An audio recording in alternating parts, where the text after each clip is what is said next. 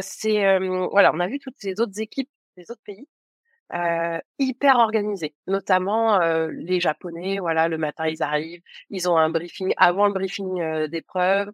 ils se font leur petite gymnastique, donc le, radio Taizo, pour faire une espèce de, centrage hein, avant de démarrer la journée. ou les, en tout cas le, vol, puisque on a deux vols par jour, un tôt le matin et un, un fin de journée. Et à côté, on avait les Allemands qui faisaient pareil un briefing, et puis les Suisses un briefing. Puis nous, on arrivait, voilà, les Français, euh, cool, euh, bonjour, ça va, ouais, super, t'as bien dormi. Euh, bon, allez, puis euh, bonne ambiance. Et je me suis dit, bon, peut-être qu'on devrait avoir un peu plus de rigueur, peut-être que, voilà, peut-être. Et puis au final, bah, parce qu'on vous l'a pas encore dit, hein, mais la France est championne du monde par nation. Donc on est quand même arrivé sur la première marche du podium malgré tout. Et j'ai fait le parallèle avec le management d'entreprise où on peut avoir des managements très directifs, très organisés, et c'est pas forcément les équipes qui vont réussir, ou en tout cas où il va y avoir une qualité de vie au travail, j'ai envie de dire. Et là, on avait vraiment cette qualité de vie, c'est-à-dire qu'on est venu, on a passé un bon moment tous ensemble, on a appris un peu plus à se connaître les uns les autres, euh, on avait des temps off, mais en même temps on débriefait de ce qui s'était passé sur le vol précédent. Et ça a créé une, une cohésion d'équipe, mais aussi une, ça a développé notre empathie pendant les épreuves. C'est-à-dire que on était à l'écoute les uns des autres, on était prévenants et bienveillants envers les uns les autres. Et c'était pas, enfin, c'est pas du blabla que je dis, c'était réel. C'est-à-dire qu'en vol, euh, attends, est-ce que tu as besoin d'une info? Est-ce que tu as besoin d'aide? Moi, j'ai terminé. Voilà, comment, comment je peux t'aider?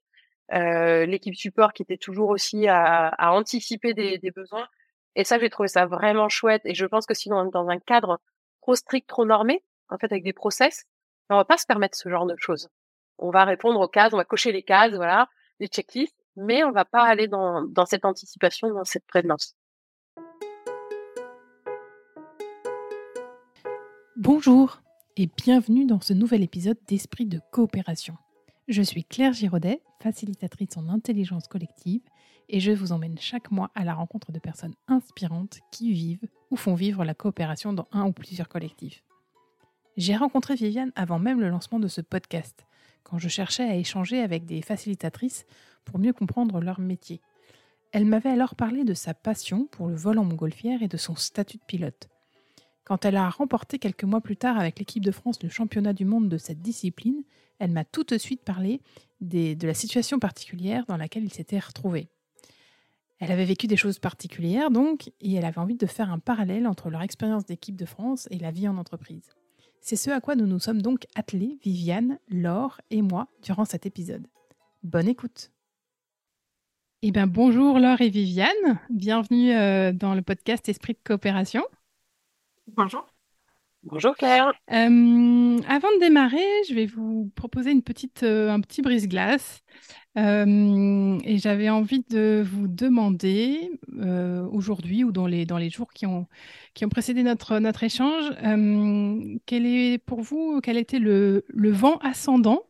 Parce qu'on va parler montgolfière, donc quel, quel, a été le vent ascendant aujourd'hui ou ces derniers jours, et quel a été votre vent descendant?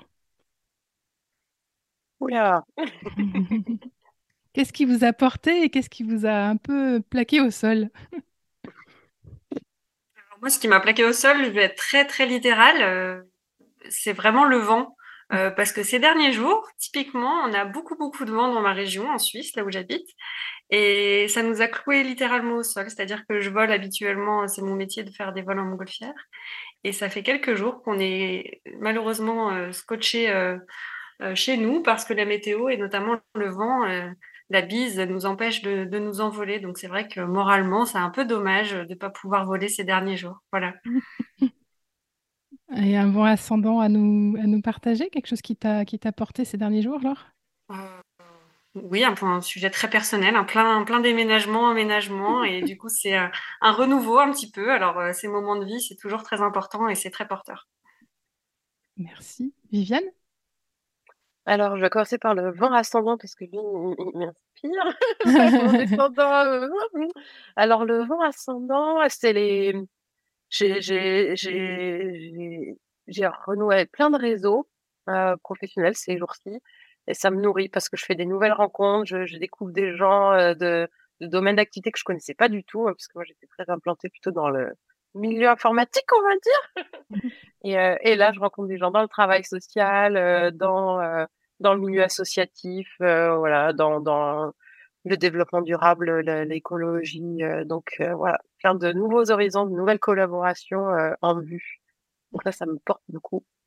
Le vent descendant, ça a été euh, petite baisse de forme la semaine dernière, euh, qui, qui, m'a pas permis d'aller au sport et donc de prendre ma dose d'adrénaline quotidienne. eh ben, merci pour, euh, pour ce partage. Et puis, moi, je vais me permettre aussi, allez, moi, mon vent, mon vent ascendant, c'est c'est euh, plein de synchronicités qui me voilà qui, qui, qui arrivent pour moi euh, des, des, sujets euh, que je pensais très éloignés et qui se retrouvent tous au même endroit au même moment pour moi. Donc ça c'est assez porteur parce que ça veut dire qu'il y a des choses à travailler, il y a des choses à, à aller comprendre. Donc ça c'est très porteur. Et c'est aussi un vent descendant parce que c'est très inconfortable aussi parce que ça vient chercher des choses un peu voilà un peu inconfortable qu'il faut aussi euh, qu'il faut aussi démêler. Donc euh, c'est un peu euh, un paradoxe mais c'est voilà c'est un peu les deux. Avant qu'on on attaque le vif du sujet de la, coopération et du, du, du, métier et de l'activité qui, vous, qui, qui, qui, est en commun entre vous deux, est-ce que vous pourriez vous présenter pour, pour nos auditorices alors, je, vous propose de faire une, une présentation croisée. Viviane, est-ce que tu accepterais de présenter Laure? Oui. Et puis Laure, ensuite, tu présenteras Viviane Volontiers. Alors, euh, Laure, moi, je l'ai découverte quand j'ai repris euh, Pierre, puisque c'est l'activité qui me lie, il y a quatre ans, puisque on était au championnat de, de France et euh, je l'ai vue euh, monter sur l'estrade parce qu'elle était sur le podium. Et j'ai dit, ouais, une femme, ça c'est chouette. Et puis après, j'ai appris à la connaître euh, petit à petit et on a fait de plus en plus connaissance l'année dernière notamment parce qu'on a, on s'est retrouvés dans, dans la même équipe, mais on racontera sûrement ça dans la suite. Mmh. Et, et j'ai découvert que de formation, elle était psychomotricienne, c'est bien ça, je ne me trompe pas, mmh. et qu'elle avait travaillé notamment à la MDPH. Et ça m'a beaucoup touchée parce que mon papa, euh, lui, est handicapé depuis 25 ans. Et euh, je me suis dit, oh non seulement elle est femme pilote de montgolfière, mais en plus elle a travaillé auprès des personnes handicapées. Donc voilà, elle a toute euh, ma gratitude et ma reconnaissance, entre autres pour ça. et aujourd'hui, Laure, elle est pilote professionnelle de montgolfière. Donc si vous êtes autour de la Suisse, elle pourra vous emmener pour voir les Alpes, prendre de la hauteur au-dessus de ce magnifique paysage. Voilà. C'est juste. C'est tout à fait moi. et alors pour rebondir peut-être et du coup pour présenter Viviane, je pense à notre point commun, voilà, par lequel elle a commencé. On est toutes les deux pilotes de montgolfière, euh, donc euh, Viviane également pilote et, je suis très fière de la connaître et, de pouvoir la présenter aujourd'hui. Euh, même si elle est plus jeune pilote, ça reste pas des moindres euh, une très bonne pilote et, expérimentée malgré tout, de par ses différentes expériences de, vol comme pilote, mais aussi comme navigatrice en compétition. Euh, à mes côtés il y a quelques temps, mais aussi auprès de d'autres très très bons pilotes. Et euh, c'est ce qui en fait aussi euh, voilà toute son énergie et son engouement de pouvoir rencontrer plein de gens. Bah voilà, ça lui permet de, de, voyager aussi avec la montgolfière et par ailleurs professionnellement euh, coach d'équipe, coach professionnel. J'emploie peut-être pas les termes tout à fait exacts, mais en tout cas euh, quelque chose qui nous rassemble, comme elle le disait aussi dans, notre autre activité professionnelle. de, travailler voilà de travailler ensemble travailler avec les autres et c'est quelque chose en tout cas que, j'ai pu apprécier chez, chez Viviane ces derniers temps Merci à vous deux. Euh, donc oui, ce qui vous, rassemble, c'est euh, la, la montgolfière. Alors, tu as employé euh, deux termes, Laure, pilote et navigatrice. Est-ce que vous pourriez expliciter un peu ce que c'est que ce sont ces deux rôles? Parce que je pense qu'on va en parler tout au long de l'échange, et donc histoire qu'on pose les choses et que les auditoristes comprennent la différence. Qui c'est qui se lance? Allez, euh, je vais me lancer sur la compétition. En, compétition, donc quand on fait des vols en montgolfière, on est donc euh, en général, pas toujours, mais en général deux à bord. En tout cas moi, comme euh, comme je vole en compétition, c'est-à-dire que je vole en tant que pilote et je suis accompagnée d'une navigatrice à bord c'est-à-dire une navigatrice ou un navigateur, en l'occurrence pour moi c'est souvent une femme, mais voilà, qui vient m'accompagner pendant le vol pour me donner des informations de vol, d'aéronautique, de pilotage également, c'est-à-dire des informations liées au vent, aux conditions météorologiques, euh, à l'évolution des conditions pendant le vol, à la position des cibles pendant le vol, c'est-à-dire qu'on va devoir rallier des points euh, grâce au vent et, se rapprocher des cibles. Et donc la navigatrice va venir m'assister, me donner des informations complémentaires qui vont m'aider à la prise de décision pendant le vol pour justement réussir au mieux ces épreuves. Quelque chose à rajouter, Viviane, sur, euh, sur cette euh, distinction? Ouais, c'est souvent quand les gens me demandent, je, leur dis, c'est un peu comme en, en, rallye automobile, il y a le pilote, le copilote. Euh, on utilise ces termes, nous on, utilise pilote, navigateur, mais ça pourrait être un copilote. À la différence qu'on n'est pas en train de lui dire à droite, à gauche, à droite, à gauche, comme, comme dans les rallyes automobiles. Mais effectivement, on a ce regard bienveillant et puis peut-être le pas de recul par rapport au pilote qui est vraiment dans le dans l'instant euh, nous, on peut dire attention, là, il se passe ça à côté, on est en train de voir les autres. Euh, on, on, peut avoir un, un, regard un peu, un peu, voilà, un peu pas décalé, mais euh, un peu plus en arrière, qui va nous permettre de dire attention là pour ta prise de décision, parce que c'est le pilote de toute façon qui aura la dernière décision, et ça c'est c'est assez important hein, dans, dans nos binômes de se dire ok, il faut pas qu'il y ait deux pilotes à bord, ça c'est pas pas question de ça, mais effectivement de dire attends, tiens j'ai vu ça, j'ai observé ça est-ce que tout est, OK Il vaut mieux un, une double vérification euh, dans, dans, parce que la compétition, voilà, imaginez, vous êtes à bord, vous avez les appareils électroniques, vous avez les autres ballons qui sont autour de vous. Euh, euh, par vol, on a plusieurs épreuves, donc il faut rester concentré tout du long, se recentrer aussi. Euh, moi, je, je, je, je, sais que c'est quelque chose que je fais beaucoup avec euh, un, un, autre euh, ami pilote avec qui je vole en compétition, c'est que je l'aide à se recentrer après chaque épreuve, quel que soit le résultat. Il peut être euphorique parce qu'il a réussi, il peut être triste parce qu'il a raté, voire très, très énervé. Et, et donc, c'est aussi le rôle du, du navigateur à ce moment-là de dire, écoute, c'est bon, on se refocalise sur la suivante et, et on avance. Quoi. Mmh. Alors, Pour revenir par rapport à la sécurité qu'évoquait Viviane, c'est quelque chose d'hyper important. Euh, dans le vol en montgolfière et encore plus quand on est en compétition. Et c'est vrai que je l'ai pas évoqué, mais le navigateur par rapport à la sécurité, c'est un point central parce qu'on est souvent euh, des centaines de montgolfières, euh, notamment à l'international, à aller au même endroit. Et on imagine bien que ça sature un petit peu le, ciel. Et c'est vraiment très important d'avoir des yeux un peu partout, en dehors de la nacelle, pour assurer la sécurité de tout le monde. Complètement. Et maintenant, j'ai envie que vous nous racontiez en fait comment vous êtes passé de de euh, concurrentes sur les championnats de France, si je ne me trompe pas, euh, à euh, bah, coéquipière et, à, justement à, passer du côté de la coopération. En fait, comment vous êtes passé de la compétition l'une entre l'autre à la coopération Oui, alors parce que en championnat de France, donc je vole avec un, ami pilote qui fait la compétition depuis 20 ans. Et donc, Laure est notre concurrente. elle est dans un autre équipage. Et c'est vrai qu'en championnat de France, bah, chacun, chacun, voilà, chacun a son équipe, euh, on, on est focus, etc.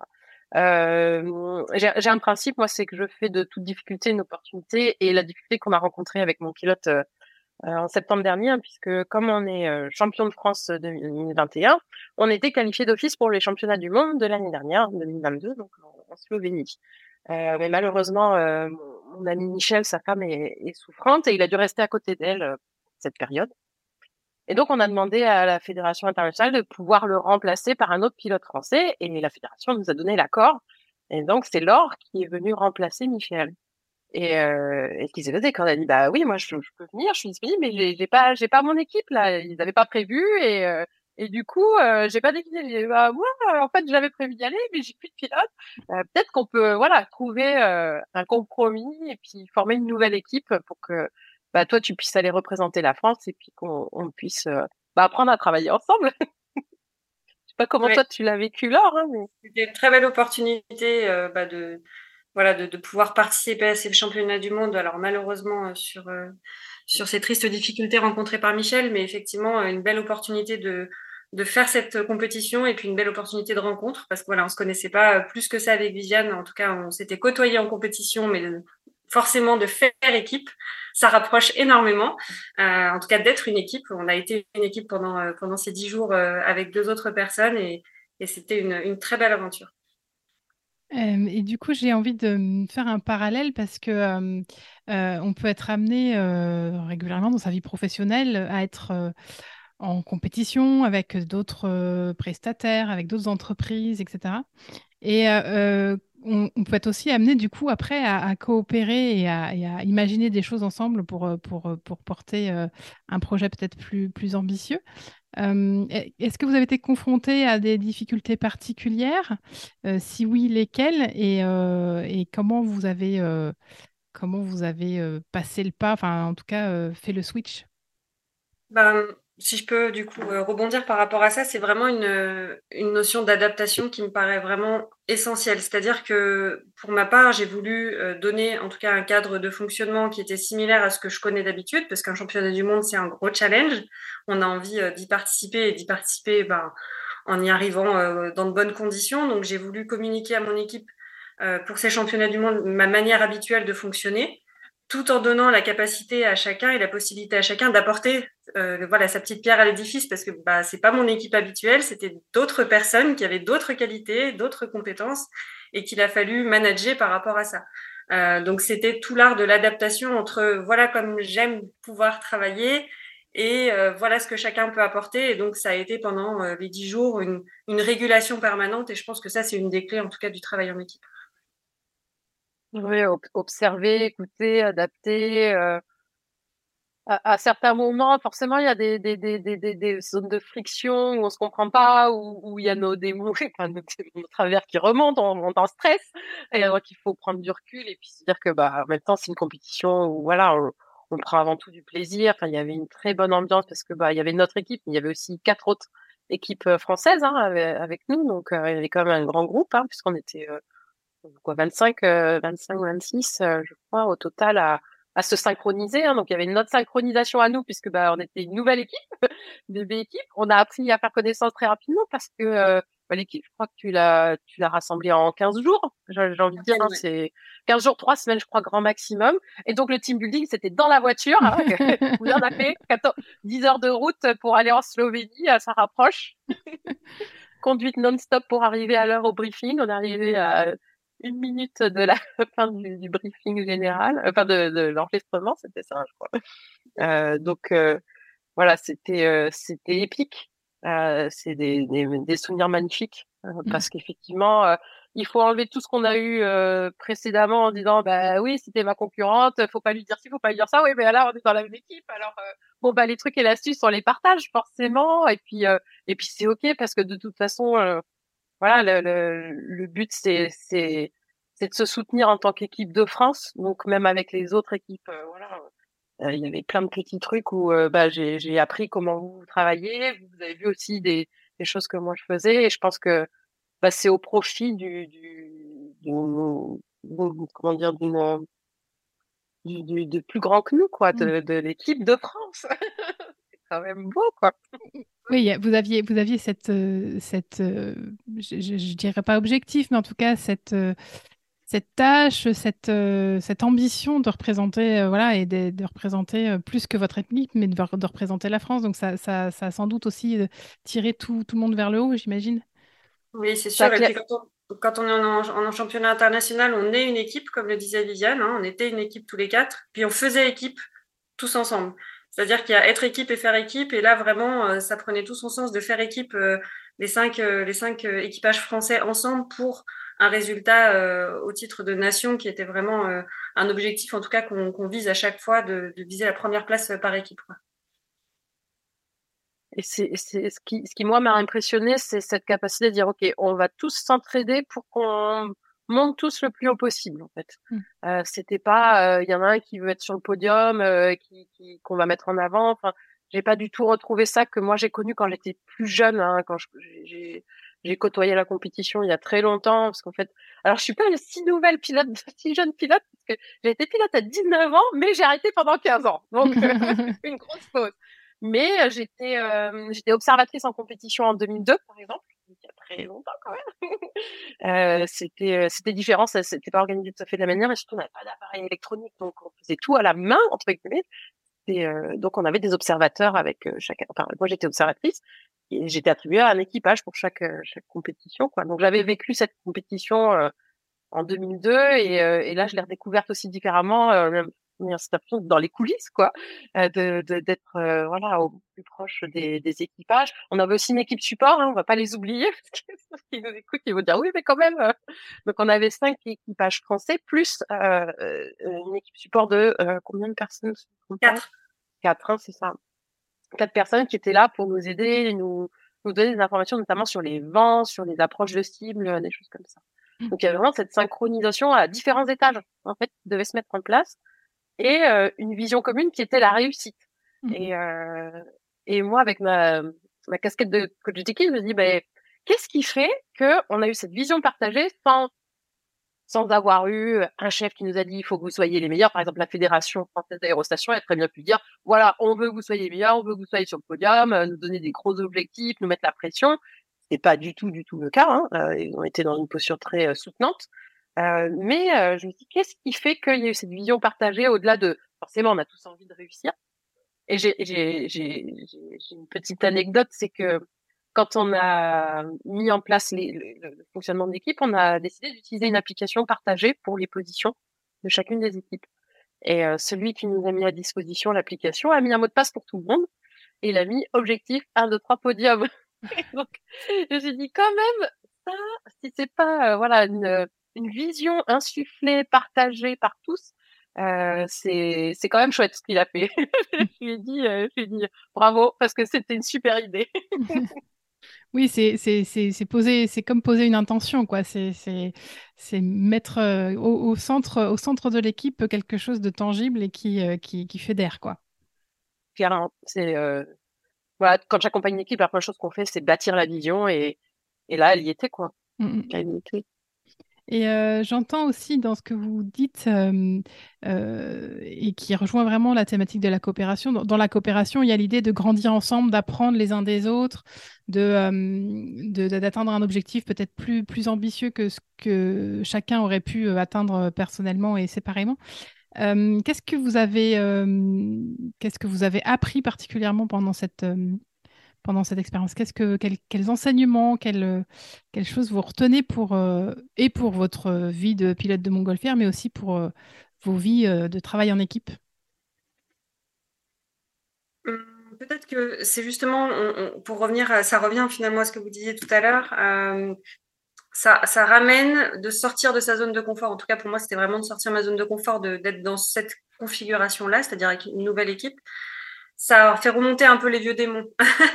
C'est-à-dire que euh, les, bons vieux travers que j'avais quand j'ai commencé la compétition, euh, du stress inutile à, des moments pas opportuns, ou voilà des choses en tout cas euh, un peu spontanées, naturelles, réflexes, j'ai envie de dire archaïques, qui sont revenus, alors que c'est des choses que je voilà qui étaient largement derrière moi après après plus de 10 ans, 15 ans de compétition, mais malgré tout qui sont revenus. Et c'est ce que j'en retiens aujourd'hui, c'est que la préparation et et le, le temps justement avant la compétition pour se mettre en condition, pour se, se préparer avec son équipe et, et c'est vraiment quelque chose d'essentiel à, à, avoir. En tout cas, qui m'a mmh. manqué un petit peu forcément en étant prévenu 15 jours avant la compétition que j'y allais. Euh, c'est quelque chose que je ne négligerai pas à l'avenir sur les prochaines compétitions, ce temps de préparation, que ce soit du repos physique qui m'a manqué, du repos mental et puis de la préparation euh, technique aussi sur, euh, que ce soit tant sur le matériel que sur le partage avec euh, la future équipe. Viviane, des, apprentissages? Euh, Moi, ce qui m'a m'a vraiment surpris et qui qui, qui, qui, m'étonne pas au final, mais c'est assez, moi je le partage. Euh, c'est voilà, on a vu toutes ces autres équipes des autres pays euh, hyper organisés, notamment euh, les Japonais. Voilà, le matin ils arrivent, ils ont un briefing avant le briefing euh, d'épreuve, euh, ils se font leur petite gymnastique, donc le, radio Taizo, pour faire une espèce de, de, de centrage hein, avant de démarrer la journée. ou les, en tout cas le, le, vol, puisque on a deux vols par jour, un tôt le matin et un, un fin de journée. Et à côté, on avait les Allemands qui faisaient pareil un briefing, et puis les Suisses un briefing. Puis nous, on arrivait, voilà, les Français, euh, cool, euh, bonjour, ça va, ouais, super, t'as bien dormi? Euh, bon, allez, puis euh, bonne ambiance. Et je me suis dit, bon, peut-être qu'on devrait avoir un peu plus de rigueur, peut-être que, voilà, peut-être. Et puis au final, bah, parce qu'on vous l'a pas encore dit, hein, mais la France est championne du monde par nation. Donc, on est quand même arrivé sur la première marche du podium malgré tout. Et j'ai fait le parallèle avec le management d'entreprise où euh, on peut avoir des managements très directifs, très organisés. Et c'est pas forcément les équipes qui vont réussir, ou en tout cas où il va y avoir euh, une qualité de vie au travail, j'ai envie de dire. Et là, on avait vraiment cette qualité de vie, c'est-à-dire qu'on est venu, on a passé un bon moment tous ensemble, on a appris un peu plus à se connaître les uns les autres, euh, on avait des temps off, mais en même temps on débriefait de ce qui s'était passé sur le vol précédent. Et ça a créé une, euh, une cohésion d'équipe, mais aussi une, euh, ça a développé notre empathie pendant les mmh. épreuves. C'est-à-dire que on était à l'écoute les uns des autres, on était prévenants et bienveillants envers les uns les autres. Et c'était pas, enfin, c'est pas du blabla que je dis, c'était réel. C'est-à-dire qu'en vol, euh, attends, est-ce que tu as besoin d'une info? Est-ce que tu as besoin d'aide? Moi, j'ai terminé. Voilà, comment, comment je peux t'aider? Euh, L'équipe support qui était toujours aussi à, à anticiper des, des, besoins. Et ça, j'ai trouvé ça vraiment chouette. Et je pense que sinon, dans un cadre trop strict, trop normé, en fait, avec des process, on va pas se permettre ce genre de choses. On va répondre aux cases, on va cocher les cases, voilà, les checklists, mais on va pas aller dans, cette anticipation, dans cette prévenance. Et ce qui est important par rapport à ce que dit Viviane, c'est que c'est pas uniquement personne dépendant. Parce que ça fait des années, en fait, que ce fonctionnement, il est instauré dans l'équipe de France bien que ce soit pas forcément toujours les mêmes équipes dans cette équipe. C'est-à-dire que, comme l'expliquait Viviane tout à l'heure, on a des sélections qui se passent en fonction des championnats de France pour aller euh, dans ces championnats internationaux. Et donc, forcément, d'année en année, la composition de l'équipe de France peut évoluer. Et néanmoins, ça fait depuis 2016 que euh, ce fonctionnement-là, il est vraiment euh, intégré, il est, imprégné en fait dans l'équipe de France. Alors, il y a toujours des personnes qui sont régulièrement les mêmes, mais néanmoins, il y a quelque chose qui est insufflé par une dynamique positive et une bonne ambiance, un bon état d'esprit. Je sais pas trop comment le qualifier. Ça paraît un peu utopique et un peu, euh, voilà, un peu volatile dit comme ça, mais très concrètement, ça, fonctionne en fait d'avoir euh, un état d'esprit positif et qui perdure de euh, championnat en championnat. Mmh. C'est assez drôle parce que je quand on s'intéresse à la coopération, et j'ai plusieurs fois entendu dire que la coopération, elle se passe entre personnes. Euh, et là, tu, tu, parles du tout le contraire, donc c'est assez drôle. Moi, j'entends dans ce que tu dis, surtout, le, et ce que dit Viviane, le lien, en fait, la capacité à faire lien, euh, peu importe le moment, peu importe euh, les circonstances, en fait. Vous avez eu cette, peut-être pas très consciemment, mais vous avez eu cette attention-là de conserver le lien et d'être toujours en lien les uns les autres. Alors, j'imagine encore plus avec les, les avec les appareils euh, d'un ballon à l'autre. Mais euh, j'entends ça. Est-ce que c'est ce que vous ressentez aussi, vous? C'est vraiment la qualité de lien? Entre les personnes? Oui, il y a le lien et puis en fait, euh, cette passion commune, forcément. Mmh. Ce lien, il est créé par cette passion qu'on partage tous. En dehors de, de cette activité-là, on a tous des métiers extrêmement différents, on a tous des vies complètement différentes, mais quand on est dans cet univers, ça crée un lien euh, enfin comme si on s'était pas quitté de la compétition d'avant à la fois d'après en fait. C'est-à-dire que puis même là, nous on a fait équipe, on a été une équipe de, de quatre personnes ensemble qui ne nous connaissions pas forcément bah, les uns les autres, euh, mais on a on a eu tout de suite ce lien qui s'est créé parce qu'on partage cette passion et qu'on était dans un contexte particulier, je pense. Ouais, on se retrouve sur un rythme qui est complètement décalé par rapport à la vie euh, habituelle, hein. c'est-à-dire qu'on se lève tôt le matin, on part au briefing, on fait des vols, on range, on rentre, on mange, on va se coucher parce que si on fait pas la sieste, ben on n'arrive pas à tenir euh, le rythme. Hein. donc on, on s'astreint à faire la sieste. Alors on est tous en plus en mode, euh, attends, on va partager toutes nos petites astuces pour faire une bonne sieste parce que si on rate la sieste, on sait qu'on est décalqué pour le vol suivant et, et donc après on se lève de la sieste, on retourne, briefing, vol et en fait on a cette hygiène que, mais qui en même temps fait que ça soude parce que on vit ensemble, on est dans ce rythme intense ensemble, on vit deux journées en une, hein, euh, mmh. clairement. Euh, et c'est vrai qu'il y, a que les ballonneux qui connaissent ça.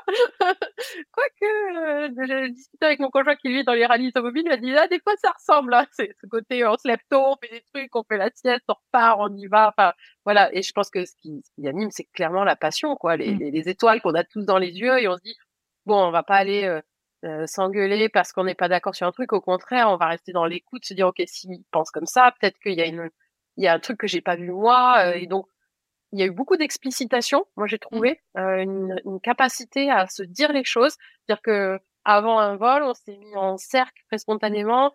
Euh, on était dans le noir parce qu'on est avant le lever du soleil avec les frontales. Puis, alors, qu'est-ce que t'en penses toi? Ben moi, je pense ça et moi, je pense ça et, et voilà. Et on a partagé comme on le ferait avec un devant une situation en entreprise où on a un truc complexe à résoudre ce qu'on fait pas en entreprise. Hein.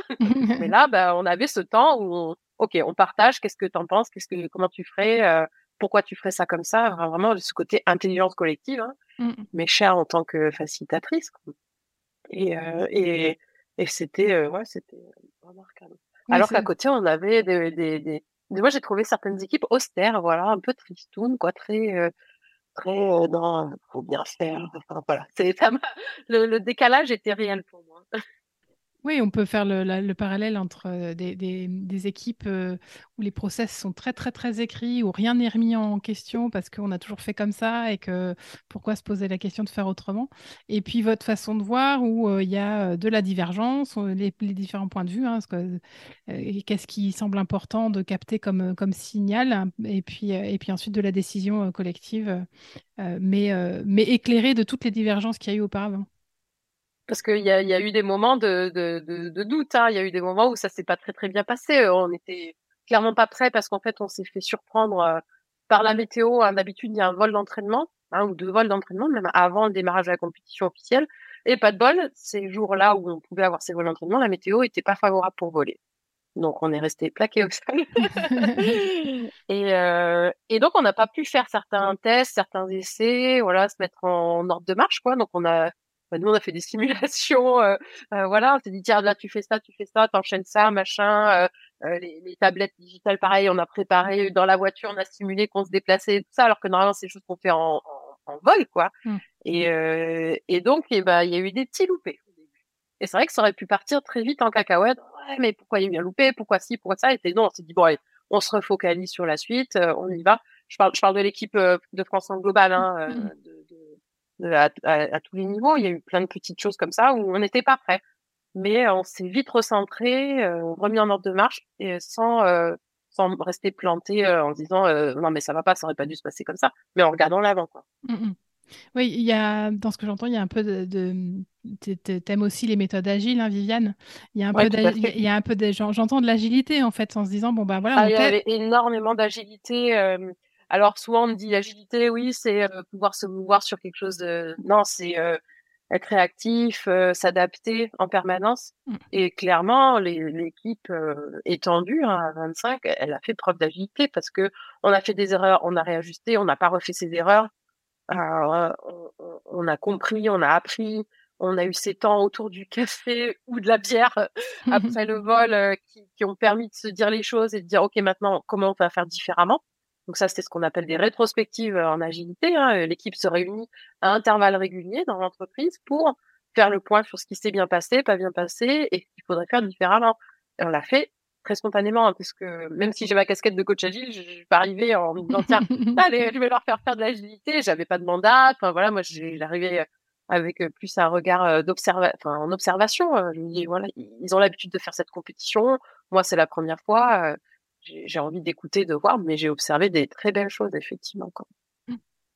Et toi, Laure, est-ce que dans, ce que tu as, observé de votre capacité, t'en parlais de l'adaptation, qu'est-ce que qu'est-ce qui t'a particulièrement marqué ou que tu retiens sur, sur cette capacité à réagir, à réajuster? Bah, il y a, y a, deux phases en fait. Comme disait Viviane, il y a la partie où on va tout de suite euh, débriefer après le vol et, et, et tout de suite se remettre en ordre de marche pour le vol d'après, pas faire d'erreur. Et puis je pense qu'il y a l'après-compétition aussi. Euh, il y a l'après-temps d'intensité. Alors euh, dans les entreprises, ça peut être un séminaire, ça peut être des, des moments intenses où il faut après digérer un petit peu tout ce qui s'est passé. Et c'est aussi un temps de, de digestion et d'assimilation.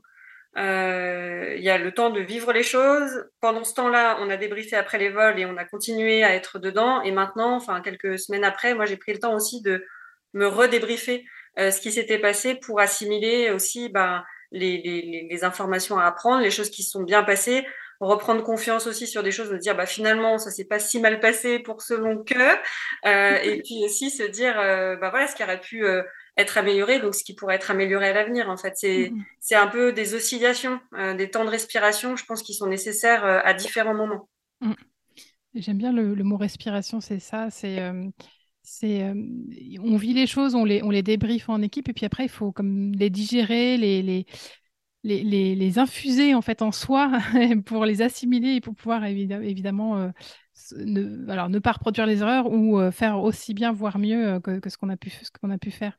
J'aime bien ce mot respiration et, j'entends le temps long aussi, qui est moi que j'aime beaucoup comme notion, c'est que euh, dans la compétition, il y a le, il y a le stress, il, faut être rapide, il faut être, euh, il faut être réactif.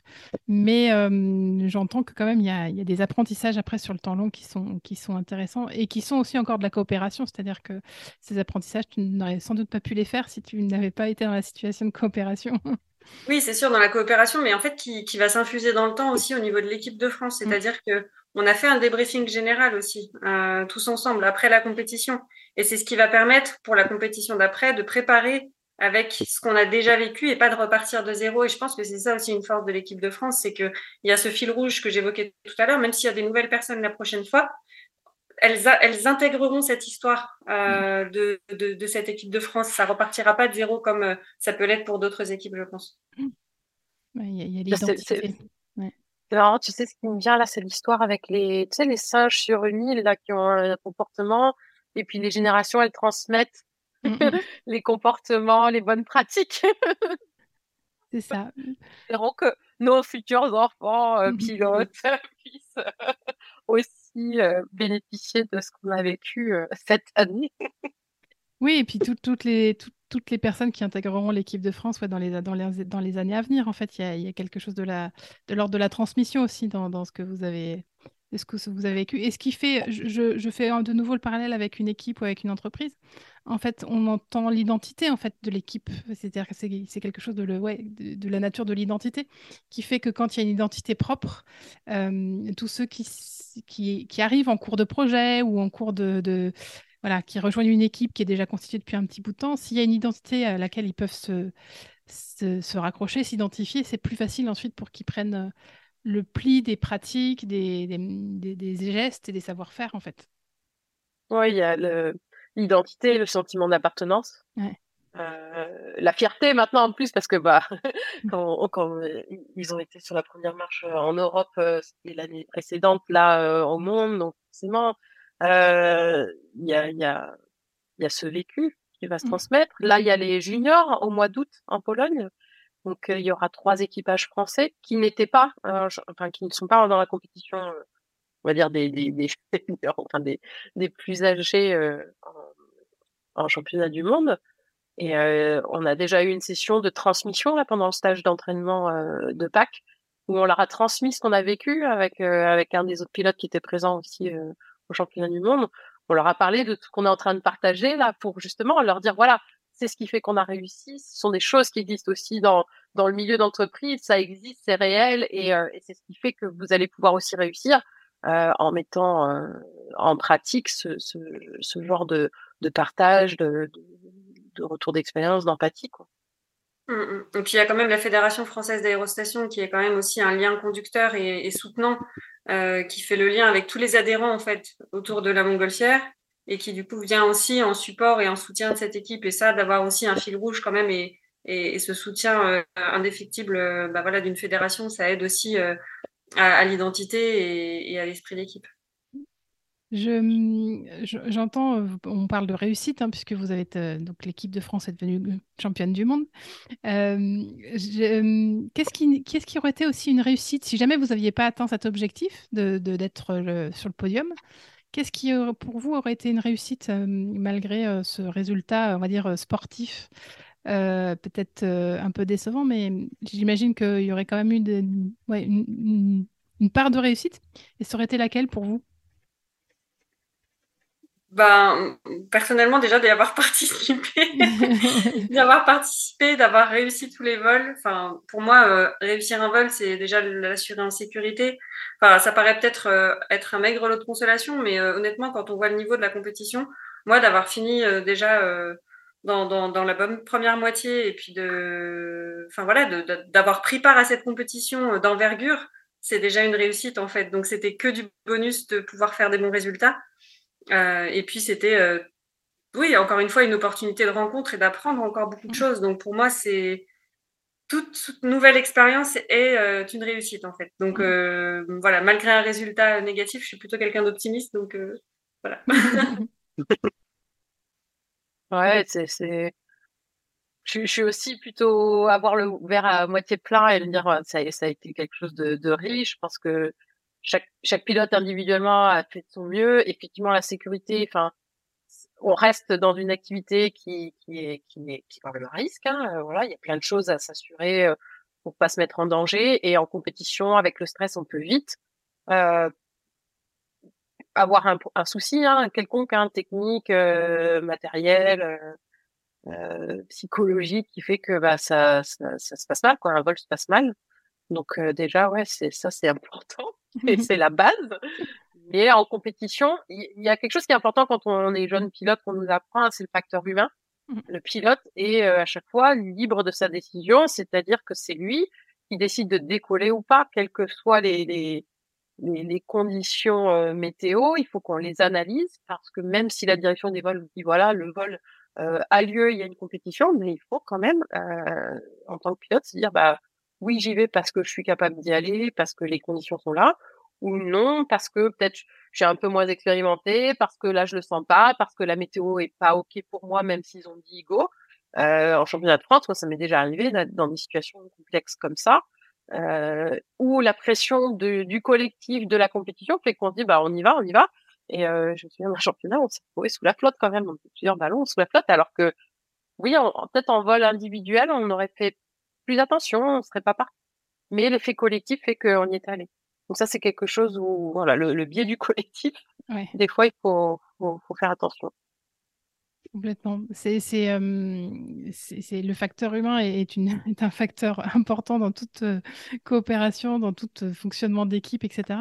Et être en capacité de, de faire le, le, point en soi. Et, et j'aimais bien quand Viviane, quand tu parlais de euh, que tu aidais ton pilote à, se recentrer, etc. Parce que je pense que c'est pareil, euh, comme dans une vie d'équipe et dans un fonctionnement d'équipe, c'est important de pouvoir euh, faire le, être capable de faire le point avec soi-même en disant, OK, est-ce que là, c'est OK dans la façon dont les choses se passent?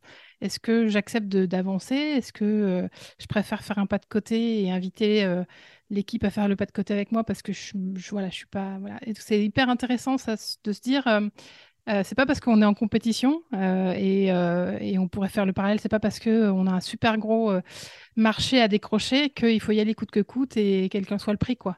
Et c'est intéressant, c'est intéressant d'avoir ce, parallèle-là. C'est important dans la coopération et même dans une situation de stress d'être capable de se recentrer. Et j'entends, j'entends ça chez vous.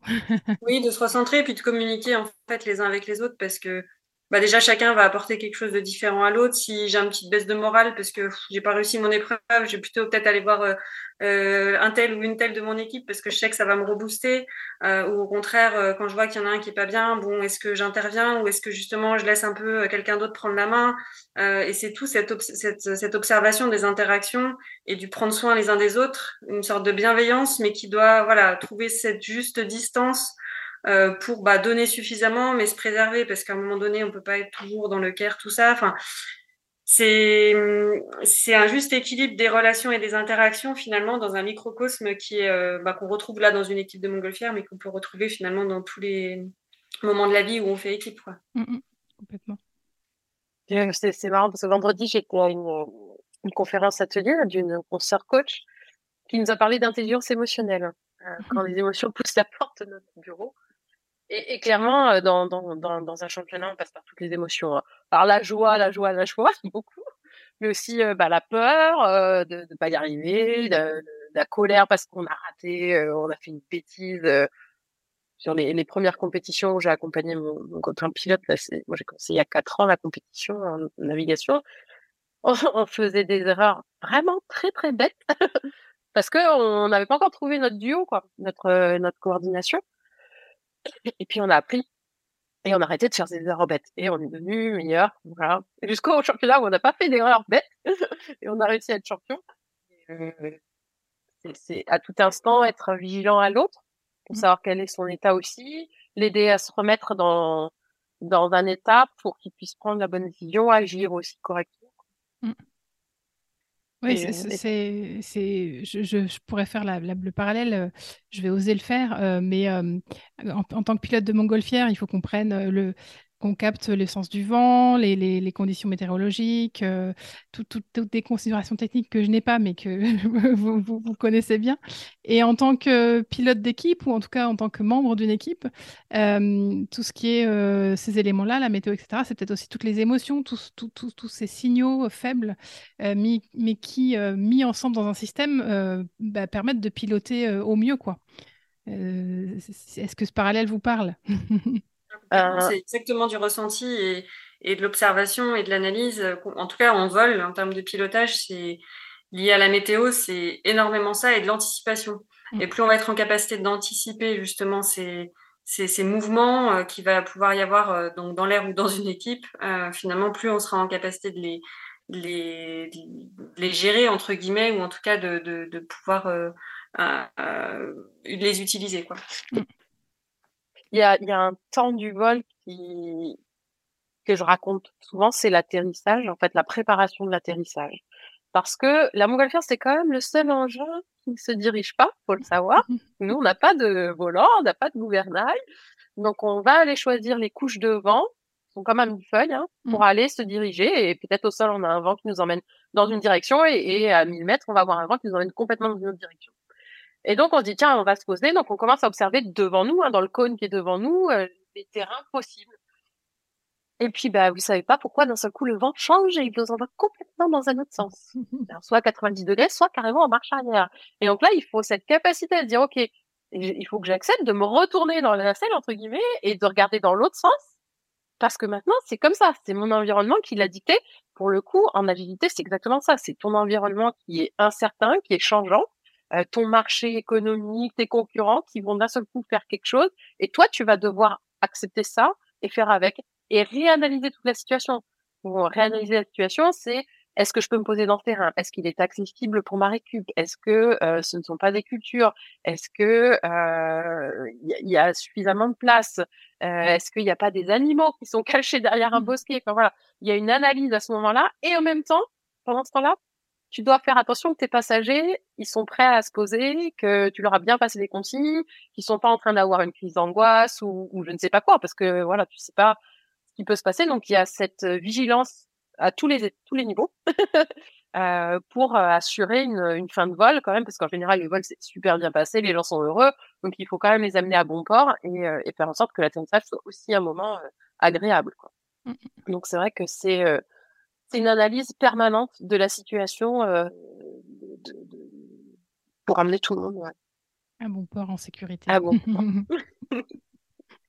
euh, oui, donc du coup, je, je me demandais, toi, euh, Viviane, euh, comment tu, et, et, Laure aussi, peut-être que tu, tu voudras répondre à cette question, mais comment justement tu utilises, toi, ton expérience de, de montgolfière et de pilote de montgolfière euh, Qu'est-ce que tu transposes ou qu'est-ce que tu... Qu'est-ce qui fait que tu fais les choses peut-être un peu différemment dans, dans tes accompagnements d'équipe, dans vos accompagnements d'équipe? Alors déjà, j'utilise beaucoup la métaphore de la montgolfière pour prendre de la hauteur, euh, clairement. Et c'est marrant parce que euh, donc j'ai commencé à vraiment utiliser cette expression prendre de la hauteur pour, pour développer mon univers euh, métaphorique. Et maintenant, je vois qu'il y a énormément de gens qui utilisent cette expression. Euh, là, j'ai vu une dernière pub pour un, un logiciel d'entreprise. Euh, c'est marqué prenez de la hauteur euh, pour mieux voir les détails. Je veux dire, c'est marrant. On est, on est vraiment dans cette, cette, cette métaphore qui est utilisée à tout va. Et en même temps, c'est vrai. moi, j'aide les entreprises. Alors, j'ai différentes casquettes, coach d'équipe, mais aussi facilitatrice visuelle. Et mon rôle de facilitatrice visuelle, c'est d'aider les équipes à cartographier euh, leur environnement, leur euh, la complexité de leur euh, système. Et donc, c'est vraiment prendre de la hauteur pour dresser cette cartographie et savoir détricoter tout le toute la complexité de l'information. Et euh, donc, j'utilise beaucoup ça, cette métaphore. Et puis, ce que ce que j'évoquais juste avant, hein, ce côté votre environnement autour de vous, c'est lui qui va vous emmener dans une direction et euh, il faut savoir aller avec et, et, et emmener tout le monde à bon port dans des bonnes conditions, euh, être vigilant sur différents niveaux et, euh, et en même temps pas être dans un stress total parce que si vous êtes stressé, bah, votre vos passagers dans la nacelle, ils vont le sentir, il y a quelque chose qui va pas, qui se passe. Et en même temps, il faut aussi de la transparence. Enfin, voilà, s'il y a une situation qui arrive et il faut leur donner des consignes de sécurité, puisque bah, ça, ça peut arriver. Hein, il faut savoir aussi avoir l'honnêteté de leur transmettre. Euh, je vois que dans, dans, dans des projets, euh, des fois, euh, on ne dit pas aux clients ce qui est en train de se passer, hein, qu'on va livrer dans les, pas dans les délais, avec un dépassement de budget. Et puis vraiment, quand on arrive au dos du mur, on va lui dire, bah là, c'est anticiper ça parce que faut quand même un minimum le mettre en sécurité, qu'il puisse se préparer aussi. Et puis, on doit avoir un atterrissage un peu dur parce qu'il y a eu un peu plus de vent que prévu à l'atterrissage, il vaut mieux qu'il soit prévenu que d'être surpris et puis, puis on a un pépin quoi. Donc il y a énormément de parallèles euh, qu'on peut faire. Hein. Chaque jour j'en découvre, je me les note dans mon petit carnet. Et Laure, toi, t'aurais... Euh... Hum, par rapport à mes expériences managériales que j'ai pu avoir par le passé, c'est vrai que ça m'a énormément apporté euh, sur euh, l'aspect humilité de ne pas pouvoir tout maîtriser. Euh, c'est-à-dire que bah, en montgolfière, c'est un univers que j'adore parce que dans la vraie vie, on peut maîtriser plein de choses et là, en montgolfière, il faut un peu lâcher prise. Euh, tout en voilà en compétition, on essaye de maîtriser l'immaîtrisable, de diriger notre engin, de naviguer le plus possible pour euh, aller d'un point A à un point B, alors même que ce n'est pas quelque chose de dirigeable. Donc c'est vrai que c'est intéressant. C'est ce qui en fait le challenge. Et du côté managérial, c'est un petit peu euh, ce parallèle de se dire bah, je, je, donne la direction, je, je, je, peux donner effectivement une vision globale, etc. Mais néanmoins, je ne maîtrise pas tous les éléments parce que ben, c'est qu'on peut, enfin, cette équipe, elle est composée d'êtres humains et donc euh, qui interagissent les uns avec les autres. Et il faut aussi accepter euh, de, de, se laisser surprendre par certaines interactions ou par certains, euh, certaines activités des uns des autres. Et c'est ce qui en fait la force au final, c'est cette capacité de se dire, bah, je maîtrise pas tout, mais je laisse aussi un petit peu faire tout en donnant la direction pour justement euh, laisser à chacun la capacité de s'exprimer. Et je trouve que le parallèle entre la montgolfière et le management là-dessus, il est, enfin, en tout cas pour moi, il a été euh, assez salvateur. Eh ben, merci pour tout ce que vous avez partagé. Est-ce que vous avez quelque chose que vous auriez aimé dire, euh, raconter, que vous n'avez pas encore eu l'occasion de, de, de, prononcer?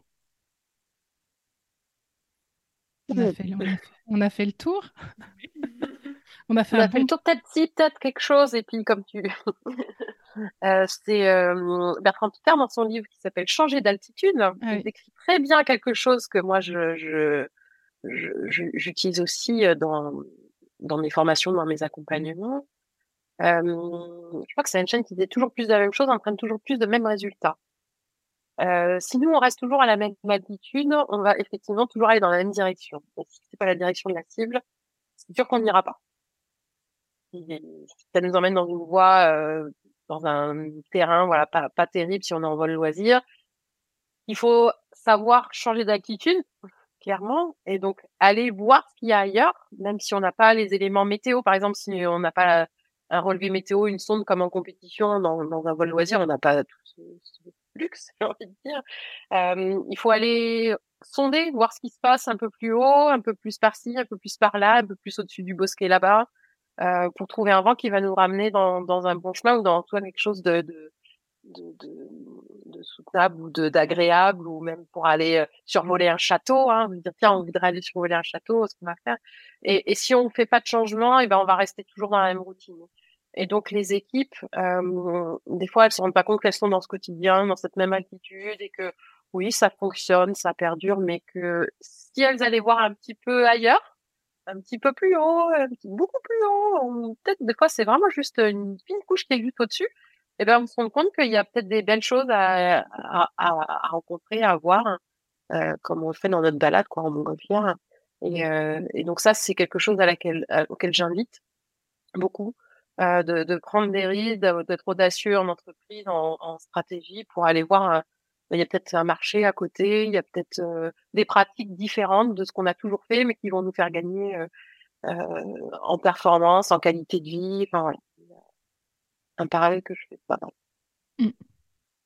Et puis, bah, du coup, je vais enchaîner. Effectivement, tu, parles de Bertrand Picard. J'aime bien terminer les, les, échanges avec mes invités avec des livres ou des ressources ou des documentaires auxquels euh, vous pensez que vous aimeriez euh, inviter les auditeurs et auditrices à, aller voir ou à les lire?